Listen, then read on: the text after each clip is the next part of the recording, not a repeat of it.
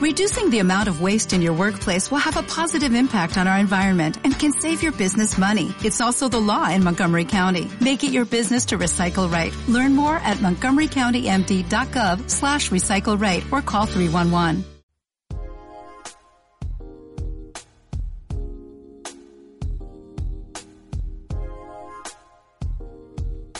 Banco Sabadell te ofrece el café de las 10.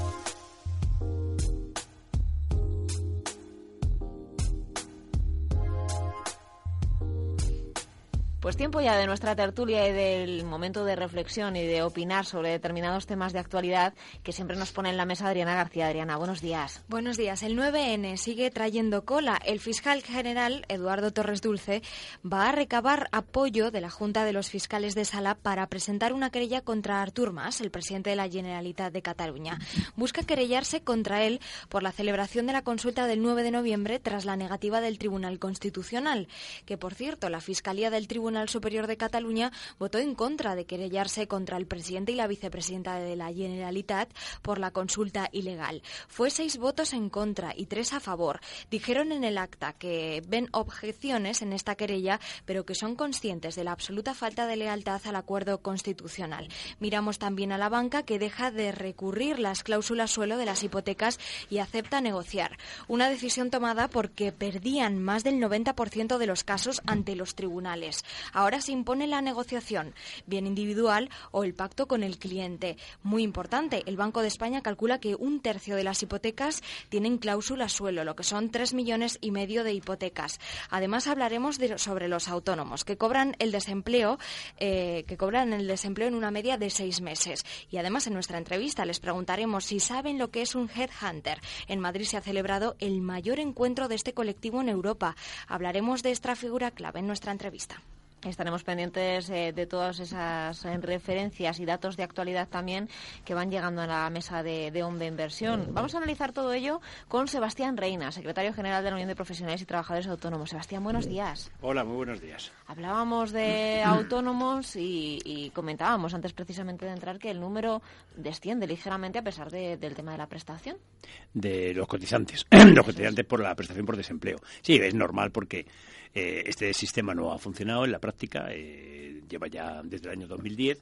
Eh, se hizo una, un sistema, una legislación muy mm, muy justa, eh, en el sentido de que, bueno, pues aquella tendencia siempre a intentar evitar situaciones de fraude, pues a veces lo que intentamos es con eso cerramos la puerta y luego al final el modelo de prestación pues no funciona, ¿no? Y es lo que ha ocurrido. Se exigen unas pérdidas acumuladas durante dos años, cuando ya el autónomo no está en condiciones ni siquiera de pedir la prestación. Eh, se exige una información contable, sobre todo a los que están en módulos, ¿no? Que no tienen una información, precisamente porque el sistema de módulos así está previsto. Una información contable que no llevan eh, habitualmente porque no están obligados a ello. Eh, es decir, o sea, hay un conjunto de, limitaciones que han hecho que hasta el año 2003, final del 2003, solamente el 20% de las solicitudes se pudieran cubrir. Es decir, un 80% se denegaban de todas las peticiones de, prestación por cese de actividad. Aún así había muy pocas peticiones. Había, hubo 1.900 o más o menos al año, ¿no? Muy poquitas. O sea, un 0,2% de los cotizantes. Eh, bueno, esto ha mejorado en parte eh, bueno, este dato que se dice ahora en los medios es que ya la prestación es un poquito más larga, pero bueno, eso es normal, eso no tiene nada que ver con el cambio de la prestación, sino simplemente que el nivel de, años cotizados es superior. Entonces es normal cuando tienen más años cotizados, pues lógicamente la media de la prestación para los que lo reciben es más larga, ¿no? Pero bueno, en principio el dato de, de esto último ha sido que los tres últimos trimestres eh, ha habido unos 5.000 solicitudes, es decir, que ha habido más casos que antes, eh, por una parte, y por otra parte que en este momento la aprobación está en torno al 35%. Eh, es decir, que ha subido desde el 20 al 35%, bueno, pues fundamentalmente porque hay menos peticiones, es decir, digamos, ya el autónomo que lo pide se, se, informa bien, se asesora adecuadamente y solamente lo solicitan aquellos que realmente pueden conseguirla, por lo tanto es normal que aumente. Bueno, ahora hay un proyecto de ley de, modificación del régimen de, jurídico de las mutuas y se, va, se ha aprovechado ese proyecto de ley, puesto que las mutuas son las entidades gestoras de esta prestación, se ha aprovechado este proyecto de ley para flexibilizar las condiciones de acceso. Eh, entonces hay una serie de cambios, sobre todo en lo que se refiere al periodo de pérdidas, que serían solamente 12 meses, ¿no? y además con un sistema de prueba mucho más ajustado ¿no? a las necesidades de los autónomos y evidentemente esperamos que este, este cambio pues eh, implique una modificación ya en profundidad. del sistema unos autónomos que siguen siendo parte básica de ese tejido empresarial y lo seguirán siendo seguro de cara al próximo año. Carlos Tobías, abogado, buenos días. Muy buenos días. ¿Qué tal? ¿Qué tal pues muy bien, estoy estupendamente y además, hombre, a mí me parece muy bien esto de que los autónomos vayan teniendo se les vaya tratando por lo menos como a los demás trabajadores, porque yo creo que, que, lo merecemos. Pero realmente yo creo que a los autónomos lo que habría que hacer es proporcionarles los mecanismos para que sigan creciendo y que sigan, eh, digamos, dando eh, al tejido productivo español una salida. Es decir, al final eh, no consiste en, en paliar carencias, sino en evitar esas carencias. Y realmente la política que está siguiendo con los autónomos, casi somos el patito feo de la película, cuando realmente soportamos la crisis, somos el colchón que estamos soportando esa crisis los que creamos empleo poco, pero muy continuado, y al final, pues todos son pegas, Sebastián, porque tú sabes perfectamente que, que ahora al final, claro, dices es que hay menos autónomos. Claro, es que es complicado. Eh, seguir solo es complicado porque eh, asumes todos los riesgos, los asumes a perpetuidad, respondes con todo tu patrimonio. Y, nadie te ayuda. Y encima, mm, bueno, cuando llega el momento que te van mal las cosas, te dicen, hombre, es que usted la prestación por desempleo no me lo creo. Dices, hombre, por favor. claro. Claro, lo que pasa es que no somos, eh, somos la mayoría desde el punto de vista empresarial. Entonces eh, somos el 85% de todo el tejido de empresas de España, ¿no? En los autónomos como personas físicas. Entonces, claro, ¿qué ocurre? Pues nos toca todo, lo bueno lo malo. Es decir, de todos los aspectos, pues eh, que si estuviéramos hablando de un sector minoritario, bueno, pues eh, puedes tomar medidas específicas pensadas. esto es un colectivo muy, muy heterogéneo, enormemente heterogéneo, eh, donde hay autónomos que evidentemente son administradores de sociedades importantes y que tienen unos ingresos muy importantes que las prestaciones sociales, pues no es precisamente el tema que les preocupa. Y junto a ello, pues nos encontramos pequeños autónomos que comienzan una actividad dos meses, que se puede decir que están en el terreno de la precariedad laboral, porque realmente la actividad que están haciendo no se sabe muy bien si debería ser asalariada o mercantil, ¿eh? que, que se dan de baja, que se vuelven a dar de alta. Claro, entonces, ¿qué ocurre? Que es muy difícil legislar. Eh, es difícil legislar para un colectivo tan absolutamente diferente, y con realidades muy distintas, y, donde normalmente lo tratamos como un todo cuando realmente no son todo. ¿eh? Sí, claro, si empezamos a separar, diríamos, los aspectos sectoriales, pues tú imagínate entre un pintor o un abogado. Es decir, es que estamos hablando de, mundos distintos. hay gente además que ha capitalizado la prestación por desempleo para convertirse en autónomo, porque no puede ser asalariado, que es lo que le gustaría. Con lo cual es un pseudo autónomo que realmente no tiene la vocación, por decirlo de alguna manera, de ser autónomo. Pero bueno, no hay otra manera de salir adelante y claro, si a esta persona encima le pones pegas, tiene el chip de asalariado, que es muy importante, porque el autónomo tiene que llegar a un momento que tiene que darse cuenta de lo que es ser autónomo. Si tú eres autónomo de rebote porque no te queda más remedio y capitalizas esto, eh, no actúas como autónomo desde el punto de vista del funcionamiento.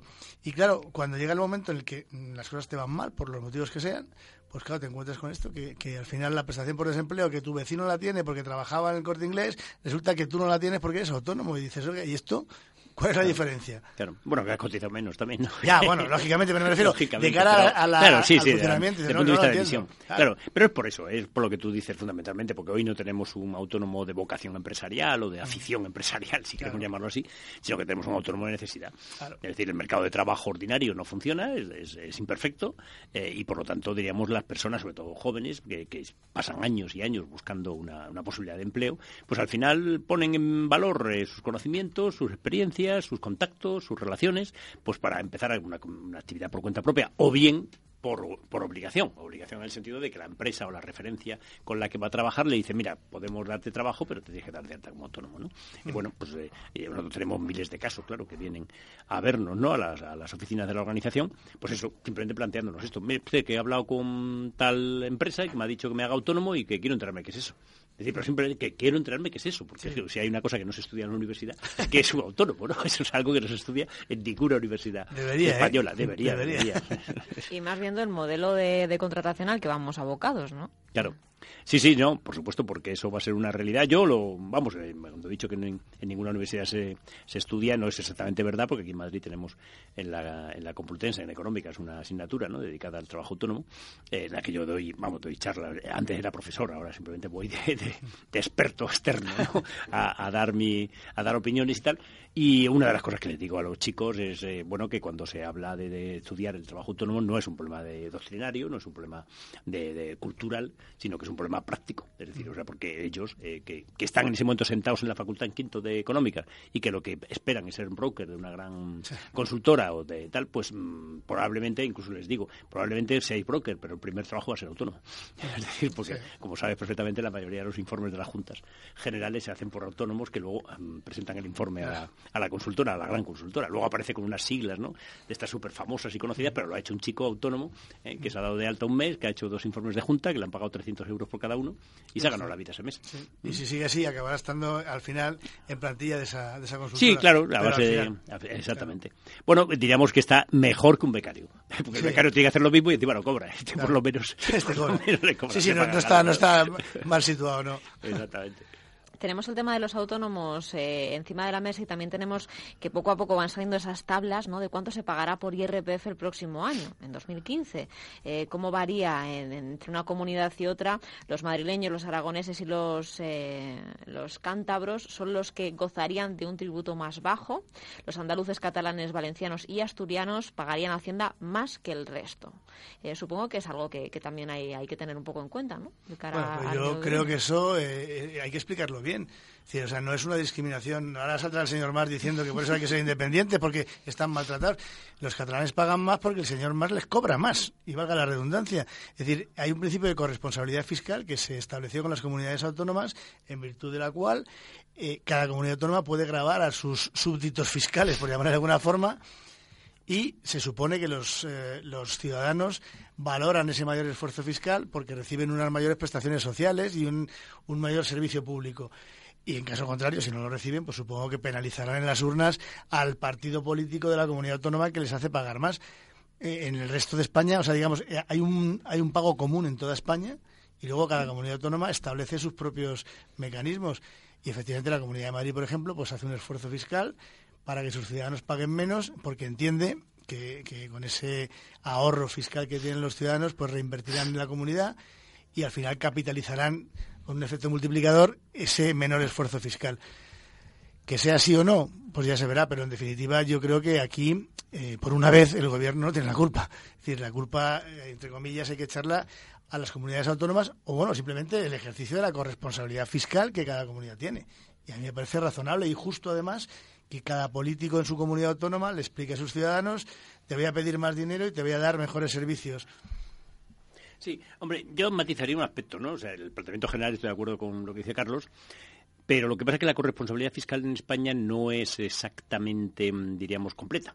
Eh, y entonces, al no serlo, de alguna forma matiza, o yo matizaría un poco la expresión. Vamos a ver, una corresponsabilidad fiscal entendida como que yo cobro los impuestos, yo pongo los tipos y luego participo en eh, los pagos de los servicios del Estado, que es un poco el modelo, por ejemplo, norteamericano, ¿no?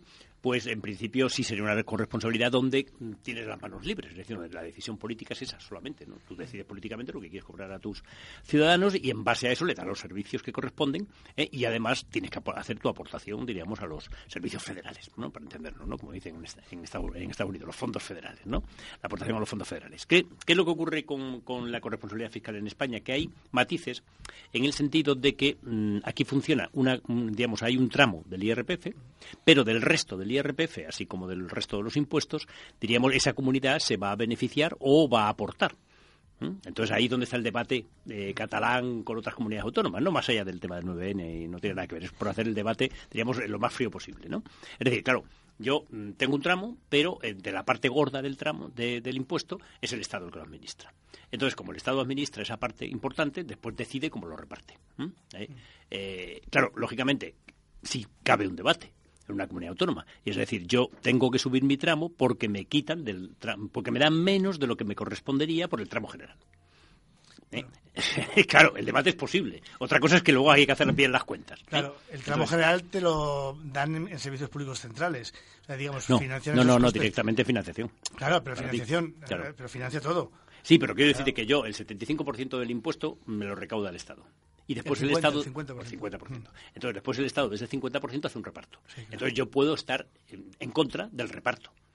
Es decir, o sea que considero que me están dando ese 50% menos de lo que me corresponde y que por eso tengo que subir mi tramo. Bueno, sí, claro. ¿Entiendes lo que te quiero decir? sí, sí. O sea, que el debate Claro. es posible. Otra cosa es que luego hay que hacer los números y, y ver... eh, esto, esto funciona, mira, eh, a nivel comunidad, comunidad autónoma, la culpa la tiene el gobierno central. Y a nivel de gobierno Claro. central, la culpa la tiene Bruselas. Sí, pero- es decir, siempre tienes que buscarte uno Ya, por- pero fíjate, esté mira, pero a mí, por ejemplo, yo sí me voy a un caso concreto eh, al lado contrario. Mm. Es decir, por ejemplo, ¿qué es lo que no me parece razonable? Lo que no me parece razonable es que el señor Monagua anuncie una rebaja del tramo del IRPF cuando está recibiendo dinero del resto. Claro. Eso es lo que no me parece razonable. Es decir, vamos a ver. Y eso lo llevo a la parte contraria. Y eso es lo que piensa un catalán. Vamos a dejarlo claro. Es decir, vamos a ver. Yo tengo una comunidad como Extremadura, que es receptora de fondos. ¿eh? Es receptora de la solidaridad del conjunto del Estado español y es receptora de la solidaridad europea. Porque no olvidemos que solamente hay tres o cuatro comunidades autónomas en España que reciben importantes cantidades, y ahí está fuera Madrid, está fuera Cataluña, está fuera otras muchas. ¿Eh? Y, y, y sin embargo hay comunidades que reciben importantes fondos, caso de Andalucía y de Extremadura, importantes fondos estructurales, porque es dinero de todos los ciudadanos europeos y por tanto una parte españoles. Entonces, ¿qué ocurre con este tema? Que ese sí que me parece un debate, un planteamiento que no me parece correcto. Es decir, yo no puedo decir por una parte que recibo solidaridad, que recibo fondos estructurales, que recibo apoyo, pero mire usted, de, para quedar bien con mis ciudadanos, de mi parte del IRPF lo voy a bajar. Sí, No, pues usted, usted lo baja, pero Claro. entonces usted también reduce el dinero que le van a hacer a los demás. Pues no, no es justo. Sí, sí, ¿Eh? no, yo ahí estoy de acuerdo. Es decir, el tema de la corresponsabilidad fiscal exige un planteamiento, primero, global. Y luego después, una vez que está bien repartido ese tema, yo de mi parte, digamos, me Claro. el cinturón o no. Pero efectivamente ahí está claro que... Pero ese planteamiento yo no creo que sea el planteamiento que hagan cuando el- se hacen estos comentarios de no, es que un catalán paga menos que un madrileño. Oiga, bueno, paga menos que un madrileño porque en Madrid el, el- el gobierno autonómico, digamos, te da un, menor te exige un menor esfuerzo fiscal. Bueno, porque hace unos cálculos de que eso se reinvierte en la comunidad y que va a dar lugar a una serie de beneficios fiscales, que va a traer a lo mejor gente que va a venir a esta comunidad por motivos fiscales y que eso además va a determinar una mayor participación en los ingresos públicos, porque claro, un parámetro es la población. Pues si tú consigues traer y un parámetro además si hay más empresas, si, bueno, hacen sus números y parece ser que a Madrid le sale. Pues vale. Pero el otro a mí me parece un poco demagógico el decir, eh, en general, oiga, es que un catalán paga más que un madrileño. Paga más a la comunidad autónoma. Sí, no, claro, por supuesto. Lo que pasa es que, mm, claro, los números hay que hacerlos en su conjunto. ¿no? Claro. Entonces, ¿qué es lo que yo intento hacer el abogado del diablo? Porque creo que en el tema catalán o va a hacer de abogado del diablo, si no, nunca nos vamos a aclarar. Es decir, que siempre es bueno que en todas las mesas haya uno que se ponga de catalán. Y de esa manera, y de esa manera, a ver si conseguimos aclarar más el tema. Mira, hay, por ejemplo, un tema de debate que incluso es un tema de debate en Madrid. Eh, que es el problema de la capitalidad, el efecto de la capitalidad. Mira, el efecto de la capitalidad, el propio ayuntamiento lo tiene estudiado. La sufre el ayuntamiento de la ciudad y la beneficia la comunidad. Es decir, el hecho de ser capital, digamos, la mayoría de los impuestos vienen deducidos por la capitalidad a la comunidad. Y sin embargo, los costes de sufrir la capitalidad los sufre el ayuntamiento. Es decir, hay un debate que es uno de los problemas que hubo ya en su día, ¿no? Entre los, los temas de, de debate. Bueno, este es otro de los aspectos, por ejemplo, que eh, desde Cataluña se intenta hacer los números. Es decir, ¿qué representa la capitalidad desde el punto de vista de la Comunidad de Madrid? Es decir, de, mm, digamos, sede de, de grandes empresas, eh, sedes de embajadas, es decir, digamos, un conjunto de, de Tú vas por Madrid y si vas viendo edificios uno detrás de otro, puedes hacer la cuenta de cuántos edificios hay que corresponden al hecho de ser capital en relación con el no serlo. ¿no? Y eso tiene un efecto que- fiscal que, eso lo importante. hicieras a nivel europeo, decir, oiga, Bruselas, que es una ciudad que si Sí, no fuera, porque es la capital de Europa, no estaría Sí, sí, ni en los correcto. mapas, resulta que es la capital de Europa. Hombre, pues sí, efectivamente, Claro. tendrá una parte buena y una parte mala. Pero, hombre, si, si nos ponemos en este tema, también la capitalidad de Barcelona, en el ámbito de la, de la comunidad autónoma, significará respecto de Gerona una serie de ventajas y de inconvenientes. Claro. Yo me traigo un montón de manifestaciones, carreras populares, historias de eso- estas. por eso lo sufre el ayuntamiento. Claro, y- los ciudadanos ayuntamiento. ¿No? Es decir, esto es un tema... Pero es que, claro, si no tenemos que poner to- 54 o 52 capitales en España de y no tendría sentido. Claro, pero es que por eso digo es que el tema de Bruselas es muy significativo, porque Claro. Bruselas, es, como tú muy bien dices, o sea, digamos, lo que es la región de Bruselas, eh, digamos, se beneficia enormemente Claro. de ser la capital de, de- de Europa, entre otras cosas porque tiene mm, decenas de miles de funcionarios que están eh, gastando y que están pagando sus impuestos en Bruselas que no estarían allí. Edificios, gastos, eh, servicios auxiliares, trabajo de autónomos de pequeñas empresas, etcétera, ¿no? Pero claro, y eso tiene que tenerse en cuenta a la hora de un análisis fiscal también, ¿eh? desde el punto de vista del, del coste, desde el punto de vista del coste que hay que sufrir, pero también desde el punto de vista de los ingresos. Es decir, o sea, digamos, es muy sencillo que la región que está al lado de Bruselas diga, eh, digamos, se queje, porque diga, hombre, Bruselas tiene unos ingresos fiscales que, claro, que es muy fácil después decir que rebaja los, pues, los, eh, los impuestos con relación a Gante, ¿eh? que no tiene nada. Es decir, que lógicamente yo creo que ese, eh, o sea, el debate hay que hacerlo global. O sea, no podemos hacer un debate individualizado porque está claro que la financiación de un Estado federal es la clave. Ahora que se habla tanto del Estado federal, que si abrimos la Constitución, no abrimos la Constitución, aquí solamente hay un debate, que es la financiación del Estado. No, hay otro, ¿eh? Todos estos problemas se darían en un Estado federal igual. Sí, sí, por supuesto, claro, claro. No, lo que quiero decir, si el tema del, debate Estado federal es el modelo de, Constitución, el modelo de Estado. Mm. Es decir, o sea, abrir el debate de, abrir, de, modificar la Constitución con un objetivo, y es reformar el sistema de financiación de las comunidades autónomas. Porque es que no hay más. O sea, el tema de, la sucesión de la Casa Real, etcétera, etcétera, pues son temas menores en comparación, ¿no? Desde el punto de vista. Eso se aprovecharía. Que al final, en ese Estado federal, te diría, bueno, la capital, ¿dónde va a estar? En Madrid. Muy bien. Oiga, ¿y esto cómo lo cuantificamos. Con lo cual, al final, eh, realmente, si estamos en un tema de financiación, el problema no es un problema, digamos, constitucional eh, con mayúsculas. Eh, sino que, bueno, si vamos a cambiar el sistema de financiación, lo vamos a vestir a través de una, de una reforma constitucional. Pero realmente, como bien dices, aquí lo que estamos hablando es de cómo nos financiamos. Es que realmente cuando hablamos de abrir el debate de la Constitución, de reformar la Constitución, de lo único que estamos hablando no es ni siquiera de la financiación. he dicho yo antes que era la financiación autonómica, pero que tampoco, porque se han hecho cambios de modelo de financiación autonómica sin modificar la Constitución. Donde está la clave de todo, pero yo creo que no se discute el tema claramente, ¿no? porque nadie se atreve a ponerlo sobre la mesa. Donde está el tema es si el modelo de relación con Cataluña es un modelo diferente al resto de las autonomías. Es decir, el modelo del 151-143, o sea, el, título 8 de la Constitución. El título 8 parte de la base de un modelo particularizado para el País Vasco y una igualdad para el resto, excepto en, en los ámbitos de competencia, ¿no? que hay unas comunidades que tienen teóricamente unos ámbitos de competencia superiores que después en la práctica han sido iguales para todos. Claro, porque eso la diferencia estaba en el modelo de acceso a la autonomía. Una vez que accedes, una vez que accedes ya tienes cinco años ya son todos iguales. Ya son todos iguales. Por tanto, ¿qué, es lo que ocurre ahora? Ahora lo que tenemos es una dos comunidades diferenciadas, que son Navarra y País Vasco, mm. con, una, con un sistema foral y por lo tanto con un sistema de corresponsabilidad fiscal, ahí sí, mm. claramente, 100% de corresponsabilidad fiscal, y el resto, que es café para todos, que son todos iguales en este momento. Entonces, lo que está en discusión es ¿Hay comunidades autónomas en el conjunto de España que quieren un modelo de relaciones diferentes y, por tanto, de corresponsabilidad fiscales estilo modelo foral vasco? Esta es la pregunta. Y si hay, que las hay, porque evidentemente Cataluña ha dicho que lo quiere, pues ese es el debate. Ya, lo que pasa es que entonces... que no hay más. Eh, con el mismo derecho, el señor de Valencia dice, oiga, yo también lo quiero. Claro, claro, que ese es el debate. El modelo no puede ir a trozos. Es decir, ah, lo quiere Cataluña, venga, Cataluña. Aquí da la sensación de que como Cataluña monta el follón del 9N, bueno, hay que darle, no sé qué, decía uno, hay que llevar el Tribunal Constitucional, la sede a Cataluña. Y dice, pero ¿qué tiene que ver esto? Claro, pero, pero es que hay un problema de fondo, Carlos, es que hay una realidad. Primero, la mayoría de las comunidades autónomas no van a querer un mayor grado de autonomía, de corresponsabilidad. Incluso hay muchas comunidades autónomas que han llegado a plantear devolución de competencias. ¿eh? No se ha llegado a hacer nunca. A mí me parece que hubiera sido bueno ¿eh? el ejercicio. Demasiado, demasiado reflexión política. Eso sería demasiada madurez política, yo diría. Claro, sí. Eso, eso exige. No nadie que, sea capaz de hacerlo, a pesar de que pueda pensar que efectivamente. Sí, pero bueno, se ha planteado. Extremadura planteó la posibilidad de una devolución de competencias en la época de Ibarra. Eh, Murcia lo planteó ya en la época del Partido Popular. Es decir, o sea que ese, tema se ha planteado, ¿no? Por tanto, yo creo que los temas hay que debatirlos en toda su profundidad. Entonces, ¿qué es lo que ocurre con la diferencia de Cataluña? En que en este momento, si hay un único sitio en donde claramente hay una posición no digo mayoritaria porque eso lo tiene que decir las urnas, ¿no? Pero una posición solvente, importante, cualificada, enorme, alta, eh, diríamos, de ciudadanos que piden ese modelo es Cataluña por el momento. Hmm. El resto, nadie, puede decirlo. A, este a partir de ese punto saldrían un montón de comunidades después diciendo yo también. No estoy yo tan seguro. no estoy, ahí es donde hay que llegar. Valencia. yo creo que el único que lo podría plantear sobre la mesa es Andalucía, pero por razones políticas porque Andalucía ya lo fue. Es que este debate ya lo tuvimos en el, 78, en, la transición. Y, fue el referéndum de Andalucía, ¿eh? que fue el que se cargó a UCD eh, en la prática, ¿verdad? Sí, con el pucherazo de Almería.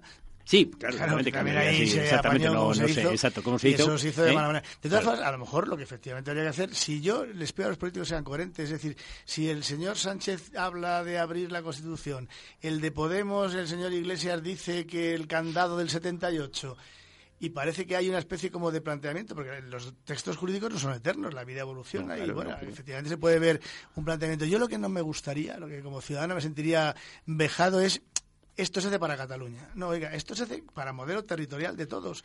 Y luego cada uno que acoja el nivel de autonomía que quiera. Pero a lo mejor eh, cuando hay que hablar de Estado federal, la gente se echa las manos a la cabeza y dice, bueno, no pasa nada. Eh, yo creo que Estados Unidos es un Estado federal y le va bastante bien. ¿no? sí, el problema no es el que sea modelo federal. Por de hecho, en los libros de texto eh, que existen en, la universidad y en los colegios y tal, cuando se habla de los modelos de Estado se pone federal y entonces pone una serie de ejemplos, entre otros el autonómico español. Sí, que es un pseudo federal. claro, sí, sí, es que, es que a nivel europeo no puedes definirlo de otra manera. El autonómico no existe como cuando vas al, extranjero, eso de la comunidad autónoma no sabes explicarlo. Es que en la práctica para ellos es un modelo federal.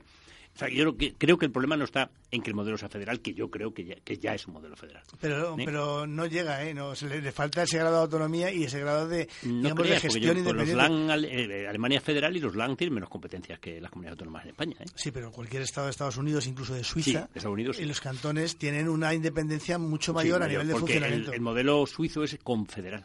Claro. Es un modelo confederal, es decir, o sea, que realmente son federaciones que se confederan eh, como si fuera un Estado artificial, para entenderlo. Yo creo que aquí, a lo mejor, un camino podría ser estudiar distintos modelos federales, confederales, para ver un poco lo que hay, pero, pero sin rasgarse las vestiduras. O sea, lo que no me parece justo es que, que es lo que pasó un poco con el Estatuto de Cataluña. Como estaba montado el follón, bueno, pues a ti te voy a dar la agencia tributaria, no sé qué, tal.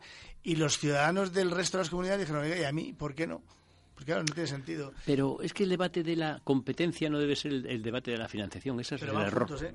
Sí, pero, es, pero yo creo que ahí hay un error de fondo. Eh, es decir, plantear que quien tiene la competencia de cobrar es el que tiene la financiación es un error.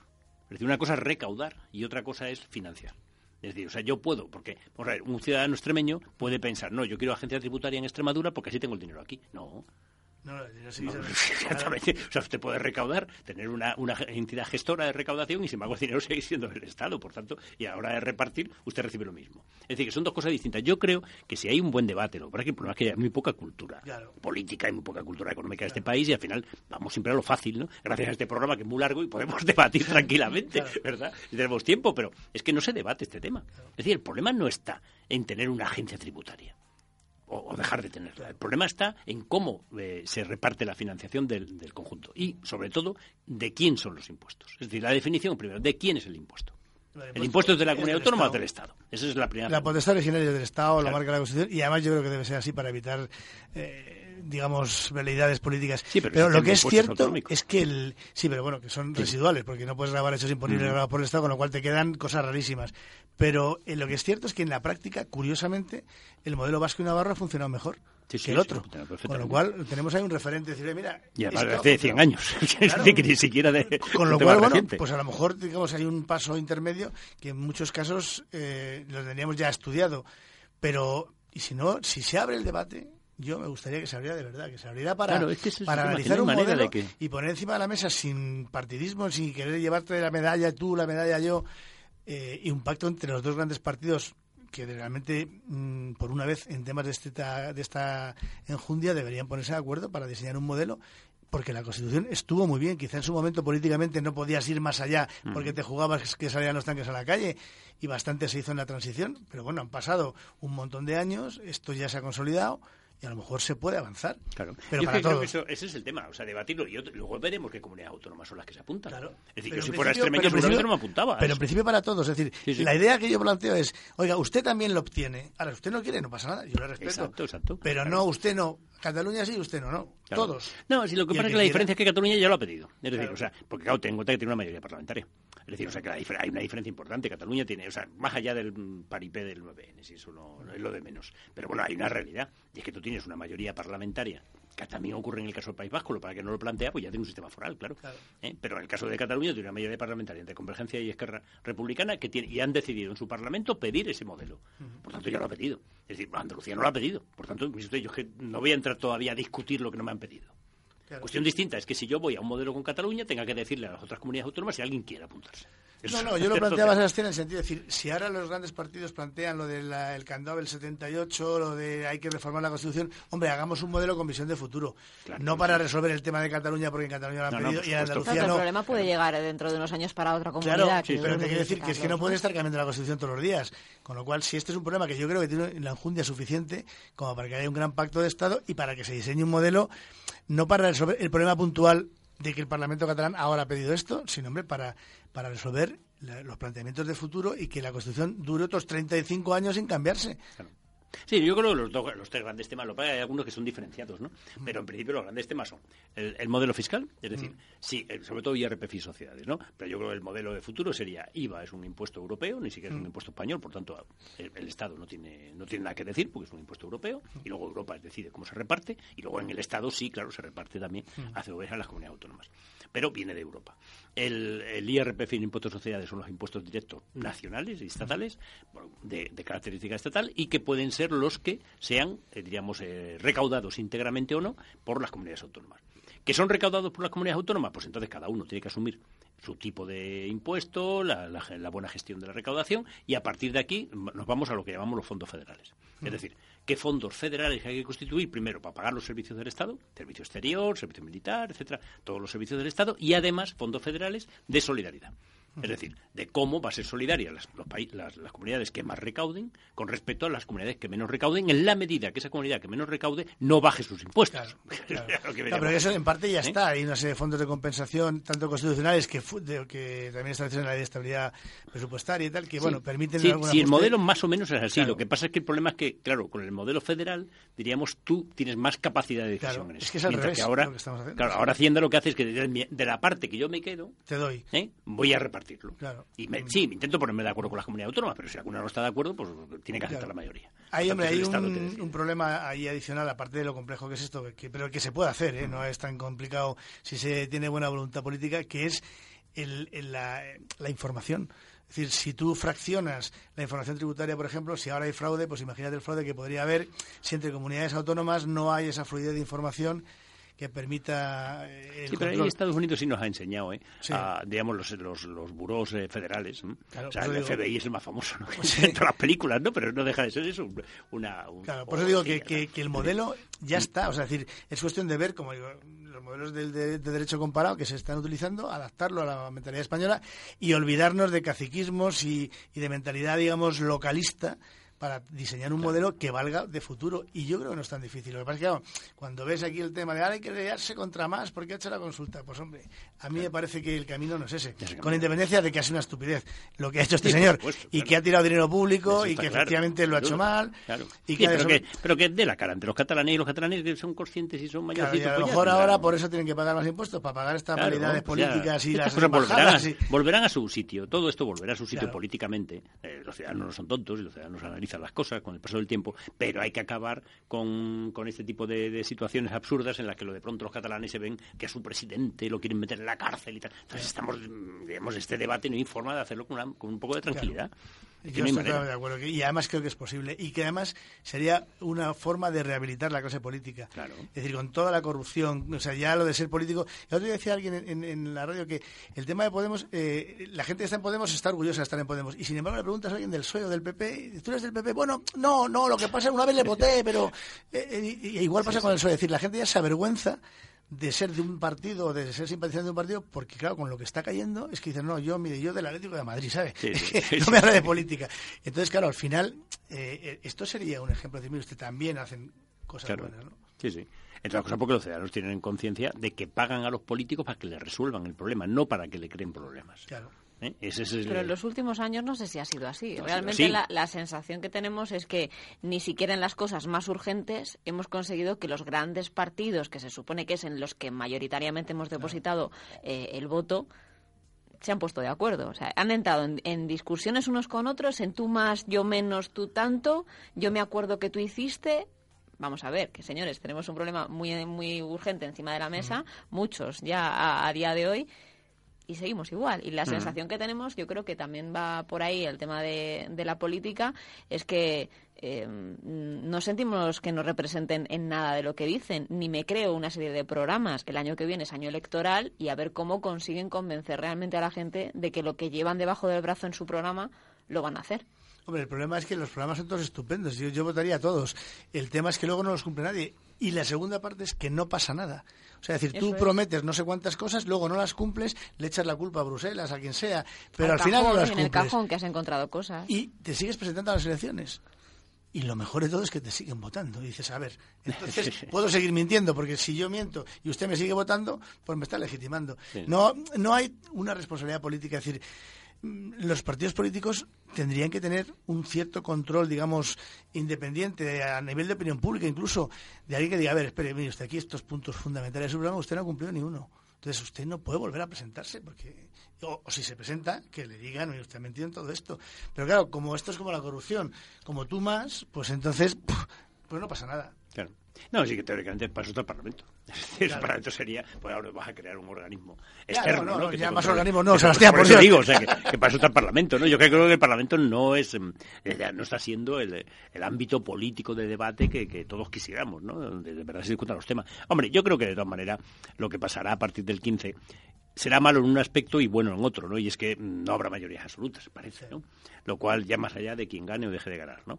Entonces eh, parece que en ningún caso habría mayoría absoluta. La verdad es que es una pena, porque por otra parte, cuando hay mayorías absolutas, teóricamente es cuando se podría hacer una gestión mucho más razonable, mucho más eh, directa, porque no estás condicionado.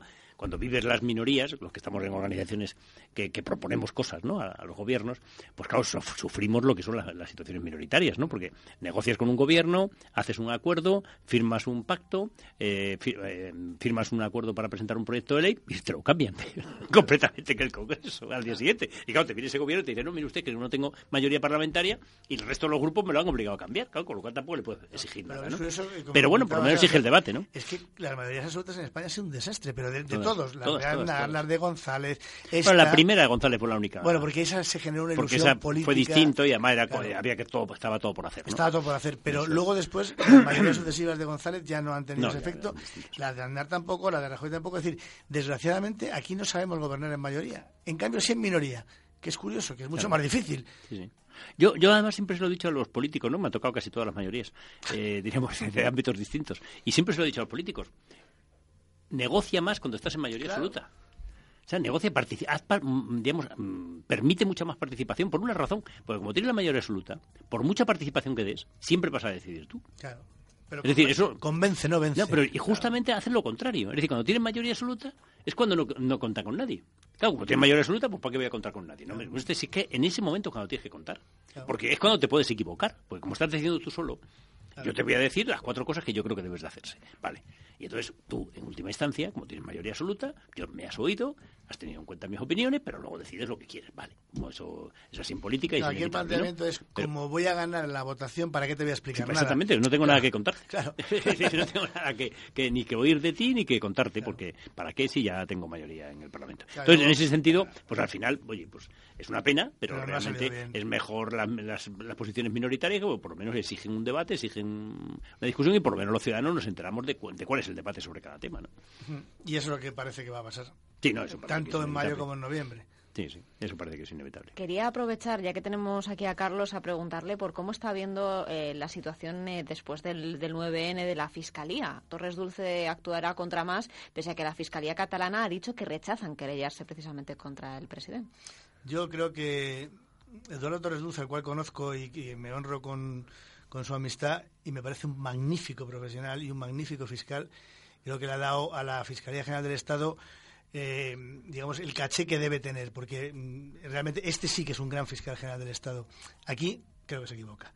Pero mis respetos y mi admiración por un gran profesional. Creo que está haciendo una magnífica labor, aunque en este caso discrepo, porque con los amigos también se discrepa, pero tiene muy difícil, es- está haciendo una difícil labor, lo está haciendo muy bien. Y bueno, tiene muchos frentes abiertos, que si la infanta, que si ahora el señor más, está complicado. Pero bueno, es un puesto que, que exige, para eso está ahí, ¿no? Yo creo que lo hará bien y que sabrá, sabrá rectificar si se equivoca y, y yo tengo confianza en él. La Fiscalía del Tribunal Superior de Cataluña, recordemos que se pronunció en la tarde de ayer por unanimidad en contra de esa interposición de una querella contra el eh, presidente y la vicepresidenta de la Generalitat, Artur Mas y, y Joana Ortega, respectivamente, por desobedecer precisamente al Tribunal Constitucional en esa celebración del 9N eh, con esa consulta que, que realizaron, porque realmente estaba aquí lo que pasa es que resulta que el señor Mas hace una consulta o pseudoconsulta, como le quieras llamar, el 9N, y UPyD le monta una querella al presidente del gobierno. Porque dice que no ha hecho nada. Y claro, al final ya dices, oiga, a ver, ¿qué estamos haciendo aquí? no Yo creo que, está, eh, como decía antes Sebastián, eh, las cosas volverán a su cauce porque esto se ha salido de- del carril, ¿no? Es decir, mm, ya se ha hecho, ya se ha visto que no ha valido para nada, ya se ha, visto claramente que, que Artur Mas se ha equivocado. y que la sociedad catalana no ha respondido ni siquiera ni sí ni no, simplemente no ha ido a, a, este simulacro de, de, votación. Yo mm, eh, iría a mirar hacia adelante, no hacia atrás, y creo que esto mm, quizá el miedo que hay es si, si la Fiscalía General del Estado no se mete judicialmente contra más, habrá más candidatos a hacer cosas de estas. Pues yo creo que después de este fracaso eh, cualquier político que se precie un poco de sí mismo se lo pensará. Pero no ya porque le puedan meter una querella, sino porque realmente has hecho el ridículo. Entonces, a mí me parece que, la Fiscalía General del Estado debería reflexionar un poquito más y, sobre todo, no crear un cisma en un, en un cuerpo tan importante como son los fiscales en un tema tan sensible como este. Porque al final, eh, Artur Mas va a pasar de ser el villano a ser el héroe. Y a mí me parece que, eso mm, la Fiscalía General del Estado no debe, no debe ser cómplice, entre comillas, de este tema. Yo confío en que Eduardo Torres Dulce pueda reconducir el tema. Yo que creo que está ahí condicionado, ¿no? está muy, presionado, porque, hombre, vamos a ver, las primeras declaraciones que hizo Torres Dulce son contradictorias con lo que ahora dice, ¿no? en el sentido que dice, primero, señores, la Fiscalía, primero es un órgano independiente que tiene que tomar sus propias decisiones, por tanto, que aquí no estamos a lo que espera, a lo que diga la señora Santa María en el Consejo de Ministros, primero, y es correcto, y en segundo lugar, que además la Fiscalía no puede actuar simplemente por, porque ve en televisión una cosa, ¿no? sino que tiene que analizarla, tiene que ver los pros, los, qué tipo de delito se, está dando, es decir, que tiene que analizarlo técnicamente, y que es lo que se estaba haciendo. Se está analizando por quien corresponde, que es la Fiscalía Superior de Cataluña en este momento que al día siguiente la Fiscalía, después de haber hecho ese proceso de análisis, diga que no, y tú le digas que, tiene que ser que sí, pues es contradictorio, claramente, con lo que había dicho al principio, ¿no? Por tanto, está claro que o es que él mm, ha tenido ahí un momento complicado desde el punto de vista de su propia decisión, o es que se le ha presionado demasiado y se ve obligado a, tener que forzar esa fiscalía. Yo creo que eso a mí me parece mm, equivocado, pero por muchas razones. Primero, por lo que he dicho antes, porque no podemos seguir con el victimismo. Es que hay que ponerse en Barcelona, ¿sabes? Es que hay que ponerse allí y entonces, claro, ¿qué ocurre? Todas estas cosas, pues al final la gente tampoco está todos los días, digamos, leyendo eh, todos los medios de comunicación, pues lo, ves en la televisión así ligeramente y lo que comentan, lo se comentan en los bares. Y al final en los bares lo que se estará diciendo es que el fiscal del Estado, en contra de lo que dicen los fiscales catalanes, que por cierto, en su propio documento dicen que era una pantomima lo del 9N, o sea, que que, que no están de acuerdo con. ¿eh? ¿eh? Sin embargo, porque se, han reforzado en ese sentido. Decir, no, no, esto me parece una tontería. Ahora, dicho eso, no es delito. Por lo menos no veo que haya un delito inmediato, ¿no? ¿Eh? Pero no deja de ser una tontería. Por tanto, hombre, aprovecha políticamente eso. Claro. yo creo además que el gobierno haría muy mal en quemar a un gran fiscal general del Estado como Eduardo Torres Dulce. ¿eh? si le están presionando, si le ve, se ve obligado a esto... Hombre, yo creo, fíjate, conociéndole lo, lo poco que le conozco, porque tampoco es que sea una cosa que es capaz de dimitir y marcharse. Porque antes que hacer esto, yo creo que hombre, no, no, no puede cometer un error de este tipo. Es demasiado buen profesional como para someterse a este tipo de cuestiones. Y el gobierno haría muy mal en perder un gran fiscal general del Estado con este tema. A mí me parece que efectivamente eh, en Cataluña, bueno, mira el caso Puyol, por poner un ejemplo, en su momento, cuando Banca Catalana eh, atacar a Puyol y atacar a Cataluña, bueno, salió súper reforzado. Ahora la propia Cataluña está de uñas con él cuando se ha descubierto ese tema. ¿Por qué? Pues porque se ha visto desde dentro el problema. Si vienen desde fuera a meterte en la cárcel a ti, pues la gente de tu, de tu lugar te defiende. es un proceso de reacción, claro. claro es un proceso de reacción lógico. reacción, Y más cuando encima eh, ni siquiera hay unanimidad en este tema. Y digamos, se ve claramente que hay una imposición desde fuera. Yo espero de verdad que este tema se reconduzca porque vamos a, hay temas que se agotan en sí mismos. El 9 se ha agotado. Yo creo que políticamente se ha agotado mm. y, que, y que ya está y ahora seguir con esta historia va, va, a dar muchos más quebraderos de cabeza que beneficios. No veo que gana nadie con esto. Además, hay otro aspecto y es que refuerza una, una posición que no lo hemos hablado antes de los grandes temas de Cataluña. Uno de los temas, además de la financiación, el que hemos dicho, ¿no? el modelo federal, eh, de la corresponsabilidad fiscal, uno de los grandes temas es el techo judicial. Es uno de los grandes temas de debate de esa constitución que se abriera es si hay techos eh, judiciales en una comunidad autónoma aunque quede constitucional como mucho, pero, pero que el Supremo, digamos, no, no, no, digamos, no tengas capacidad de acceder al Supremo, sino que sea el Tribunal Superior de Justicia de Cataluña el máximo techo. Es uno de los temas que está también en, el, debate. Está en el debate, yo creo que por, no por, por, el tratamiento, sino porque yo creo que determinados catalanes quieren que no, que no haya que pasar a otro, a otro rango superior. Ahora mismo el Supremo está casi como una Corte Federal, ¿eh? porque es complicado acceder al Supremo. Es decir, está muy tasado y, y quizás el modelo sea profundizar en eso. Es decir, que efectivamente el Supremo sea como el constitucional para los asuntos normales y el constitucional solo para, la Constitución, pero como caso súper excepcional. Que la gente puede, al, constitucional no puedes ir cada dos por tres a, discutir que me ha puesto una multa de tráfico. Bueno, hombre, Sí, es verdad que se ha ido midiendo, pero claro, ahora reabres el debate de que poner un techo judicial en Cataluña, eh, precisamente por el ejemplo mm, del caso de, que la Fiscalía Catalana no ha tenido competencia para poder actuar por, por libre, con lo cual está volviendo a reabrir y a, digamos, a reafirmar posiciones independentistas, por entendernos, dentro del ámbito de la justicia, cuando no era el debate que estaba en este momento sobre la mesa. Pero fíjate si los políticos tienen un trabajo bonito, interesante, histórico. Es decir, los políticos que han pasado a la historia no tienen que hacer un 9N, tienen que hacer un modelo de esto. Poner encima de la mesa ideas con espíritu, digamos, de colaboración y al final pasará como los padres de la patria, los ocho que hicieron, los siete que hicieron la, Constitución. Es decir, los políticos si sean capaces de llegar a un modelo que nos valga para los siguientes 40 años, pues esos serán estudiados en los libros de texto como grandes políticos. Los que hagan los nueve en no hace falta meterse en la cárcel, ya se quedan ellos totalmente descafeinados. Por eso, por eso se ha marchado Alfonso Guerra, pues era presidente de la Comisión Constitucional y dice, yo no abro otro día, a mí no me toca otra vez, yo lo dejo. Claro, pero es normal, Alfonso Guerra es un gran político y además... yo cerré mi etapa histórica, hice lo que tuve que hacer, pero no voy a ser yo el presidente de la Comisión Constitucional que reabra la propia modificación de la Constitución del 78, no que haga otro, claro. Si os parece, aparte de los temas que teníamos de la tertulia, como íbamos a echar un vistazo a, lo que son los headhunters y a esa reunión que ha, tenido mucho éxito y mucha acogida hace unos mucho la política. Uy, mira que puede hablar. Vamos a ir con la entrevista.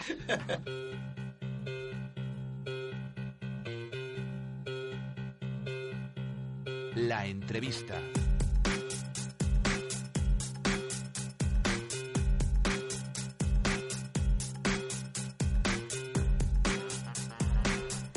Luis Truchado es director de Eurogalenus y miembro del Consejo Europeo de ASEC. Eh, Luis, muy buenos días. Eh, buenos días a todos. Teníamos esa conferencia europea de, la asociación que, plantearon ustedes el pasado 13 de noviembre y una reunión en eh, que, vamos, es la más grande e importante de headhunters europeos celebrada en nuestro país y que qué conclusiones sacaron ustedes, porque hemos estado echando un vistazo y muchos nombres importantes del panorama internacional se vieron cito allí. Sí, bueno, realmente hemos conseguido traer a España una, una reunión que suele tener lugar en Londres, París, Bruselas, sitios más típicos y, y bueno, hemos apostado por nosotros, nosotros no les hemos defraudado la organización de los 18 miembros de la ASC, la Asociación de, de Headhunters, hemos respondido a tope y por enlazar un poco con el tema que estabais tocando en el debate, tuvimos un político. tuvimos al secretario de Estado Jaime García Legaz eh, presidiendo y moderando una de las mesas redondas y hay que decir que lo hizo de maravilla. Primero porque habla un inglés excelentísimo y segundo porque mostró un gran criterio. Al fin y al cabo de lo que se trataba no era de, hablar del talento, del talento en España y de cómo se encuentra la profesión.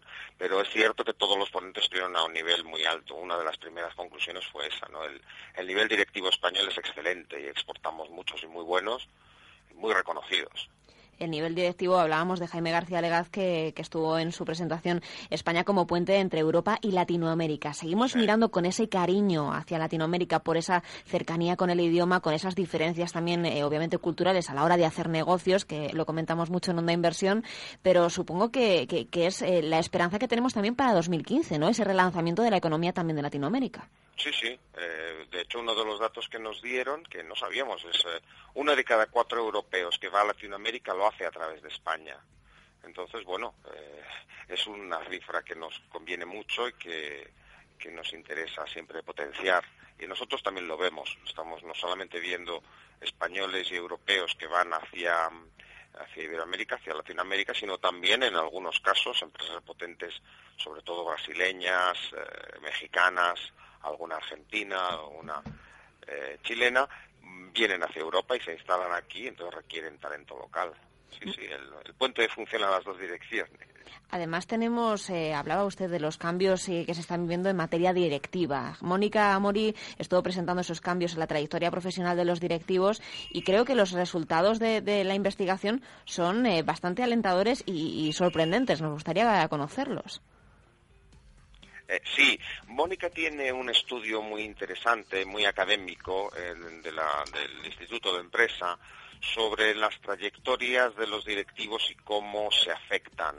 Em, por ejemplo, con la intervención de un headhunter o cómo se afectan en situaciones de recesión o de expansión económica. Eh, es muy curioso, al final viene a ilustrar lo que un poco nos imaginamos, ¿no? En momentos de, de recesión los directivos extienden sus carreras durante algo más de tiempo en las empresas y en momentos de bonanza, pues digamos, existe un poco más de alegría a la hora de, a la hora de cambiar. Eh, sí, realmente el trabajo de Mónica que está publicado en Harvard Business Review y en MIT Sloan, eh, sí, fue de primera línea.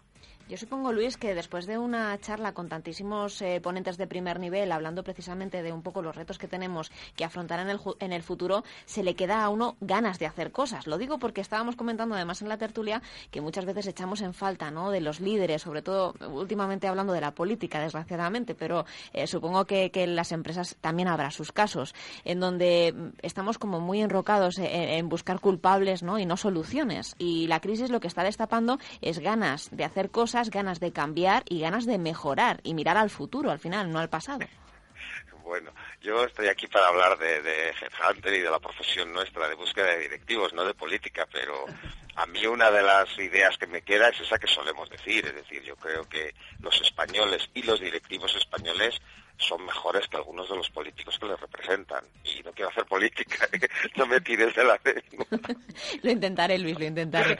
En cualquier caso, una cita eh, muy recomendable esa que, celebraron ustedes en, en, nuestro país el pasado 13 de noviembre y, y, de la que tendremos que seguir hablando, porque no sé si usted sabe que tenemos un espacio llamado Los retos del management, en donde hablamos precisamente de esos retos que tienen que afrontar los directivos del mañana. Así que, si le parece, le emplazo a, charlar eh, después fuera de micrófono para, para ver cómo podemos eh, traer a lo mejor a, la mesa algunas de las conclusiones que hayan tenido en esa, en esa, eh, en esa cita que tuvieron en Madrid.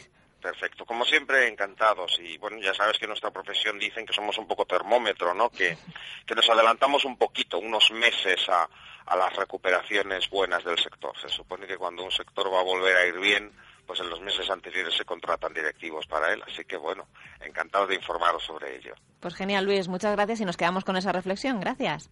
Muchísimas gracias a vosotros. Buen día. Ya tenemos las referencias un poco de, los headhunters hablando de la materia de los directivos. Qué importante, ¿no? Gestionar el, cambio de las organizaciones y, el talento para que al final se queden contigo, que supongo que es lo que da valor al final a las empresas. Sí, no, sin duda, claro. Ese es el elemento central. Y yo creo que en ese sentido España juega un buen papel importante. ¿eh? Es decir, o sea, yo creo que tenemos, como antes ha dicho, ¿no? muy buenos directivos en determinadas compañías. Y sobre todo lo que pasa es que estamos exportando mucho directivo, lo cual es bueno, evidentemente es bueno en condiciones normales. ¿no? La dificultad viene cuando es es simplemente porque no tienes otra, otra opción. O sea, no, no, ahí es donde está el problema, ¿no? cuando no tienes, pero bueno, yo creo que, que, en este momento, pues en todos los países, en los Emiratos, creo que me parece que hay como 40.000 españoles ya, ¿no? Y todos en, lógicamente, es decir, cómo ha cambiado nuestra emigración, o sea, nuestra emigración hacia el exterior, ¿no? En el sentido que antes lo que, lo que exportábamos era mano de obra barata y con dificultades, etcétera, ¿eh? y ahora lo que estamos exportando es, es capacidad directiva, capacidad de, diríamos, de conocimiento, y eso es muy importante. Lo importante también es que aquí tengamos la suficiente modelo productivo que permita que esas personas también, con toda esa experiencia, de alguna forma pueda, pueda ser recuperable, ¿no? Esa parte yo creo que los, los headhunters hacen una labor muy buena y es que no solamente eh, recolocan directivos, por decirlo de alguna forma, sino que seleccionan, hacen el perfil para que tú vayas al puesto que encaja más con tus características y por el otro lado que la demanda de la empresa de un directivo que responda a una necesidad o un perfil determinado bueno, pues hay un, tercero independiente que sabe casar el mercado de la oferta con la demanda para que ambos queden satisfechos. A mí me parece algo que en España no, no había esta cultura de ir a un headhunter a buscar el tema, pues lo contratabas por amigos o ponías un anuncio en el periódico y entrevistabas tú mismo a ver quién, quién te valía. Pues hombre, que haya gente que sepa canalizar esto y también un poco informar al mercado de trabajo, es decir, qué es lo que se pide ahora no se prepare usted en este tipo de cosas que no tienen salida y en cambio hay otro tipo de salidas que, un directivo tiene que tener. Por ejemplo, me llama mucho la atención que una de las cosas que han dicho de, Fernando Legaz es que habla inglés que parece que sería lo mínimo que le puedes pedir a alguien que ocupa ese puesto. Este es un, es un, gran funcionario y que lo está haciendo muy bien al frente de, de, su puesto de trabajo, pero que digamos que resalte que habla inglés, pues hombre, me, me ha llamado la atención, ¿no? Claro, es que en España hay que resaltar que alguien habla inglés, porque que habla bien inglés, ¿no? O sea, y además yo creo que ahí tenemos un problema también de futuro, ¿eh? porque yo veo que las nuevas generaciones, yo no, no, no me considero ni muchísimo menos que hable inglés, ¿no? Y hablar bien inglés, pero, pero veo en las nuevas generaciones mmm, que sí que estudian inglés, pero no sé hasta qué punto hablan inglés. Claro. Es decir, o sea, que son dos cosas diferentes, ¿no? Eh, y sí que es verdad que lo estudian, y sí que es verdad que... Pero yo, que vivo en el centro de la ciudad, por ejemplo, pues es curioso, ¿no? Pero los turistas siempre están preguntando, la gente preguntan, sean de la ciudad que sea, pues siempre en inglés, ¿no? Normalmente en cualquier ciudad, porque es lo que se sobreentiende que es la forma de entenderse. y yo cuando veo a algunos chavales en, en ópera o en la Puerta del Sol, informando a un turista de cómo tiene que ir al Teatro Real, y yo le oigo, digo, y este ha estudiado inglés, yo no he estudiado, pero vamos, lo haría mejor, mejor que él, ¿no? Eh, por eso digo que una cosa es estudiar inglés y otra es hablar inglés, ¿no? Son dos cosas muy distintas y eso yo creo que, incluso en la, en la, en la crisis es posible que hayamos ido un poco para atrás, ¿no? Porque las familias tampoco han tenido los recursos también para mandar a los chavales fuera, etcétera, y por lo tanto, en ese sentido, habría que retomar ese tema de una manera importante. Fíjate que una cosa que se destaca a nivel de Headhunter y fíjate a qué nivel. No estás hablando claro, de, claro, claro. de, buscar un directivo medio, no, sino a un nivel muy superior. Una de las cosas que llama la atención a gente que se dedica a esto es, oiga, y habla inglés bien. Sí, sí. sí el secretario de Estado de claro, Comercio Exterior. Sí, o sea que, sí. claro, si no habla Siendo inglés, español, habla inglés. Yo creo que el único eh, grupo directivo que sigue hablando perfectamente inglés en España es el de los diplomáticos. Sí, claro, porque si no, no aprueban la posición. es imposible que puedan ser embajadores. ¿no? Bueno, Carlos Sebastián, o sea, quedamos con esos deberes pendientes de intentar eh, ponernos las pilas con el inglés. Eh, en cualquier caso, hemos aprendido mucho en la tertulia hablando de IRPF y un poco de cómo está distribuido el panorama, así que se lo agradezco mucho, tanto a Carlos como a Sebastián por haber venido. Y les espero próximamente, porque además les tengo que decir que después del puente de diciembre vamos a cumplir nuestro primer año en Onda Inversión, así que haremos algo especial. Lo a ver si nos echan una mano. Una fiesta de cumpleaños. Mm, claro, no, vendemos todos bueno, y aquí. Claro, claro yo creo que aquí cabemos Y todos, cantamos ¿no? lo de cumpleaños feliz. Y Claro. pues, muy bien. Venga. Yo, yo hago los coros. Vale. me lo apunto, eh, me lo apunto. Gracias. De acuerdo.